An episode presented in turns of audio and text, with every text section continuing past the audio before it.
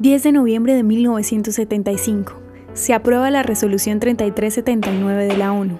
La devastadora victoria de Israel en la guerra de junio de 1967 levantó una lucha política internacional en contra. La Unión Soviética y sus aliados árabes lograron la infame resolución por parte de las Naciones Unidas 3379 titulada Sionismo es racismo. Su aprobación se logró con el apoyo de los bloques de estados orientales, árabes y musulmanes, pero fue finalmente suspendida en diciembre de 1991 luego de que Israel exigiera como condición su suspensión para participar en la Conferencia de Paz de Madrid de 1991.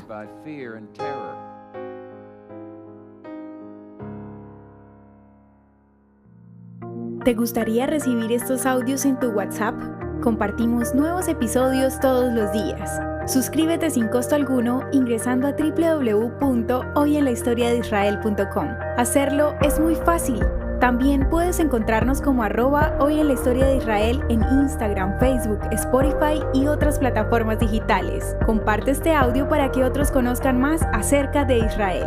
Este proyecto es realizado por Philos Project. El contenido original de hoy en la historia de Israel fue provisto por el Centro para la Educación sobre Israel.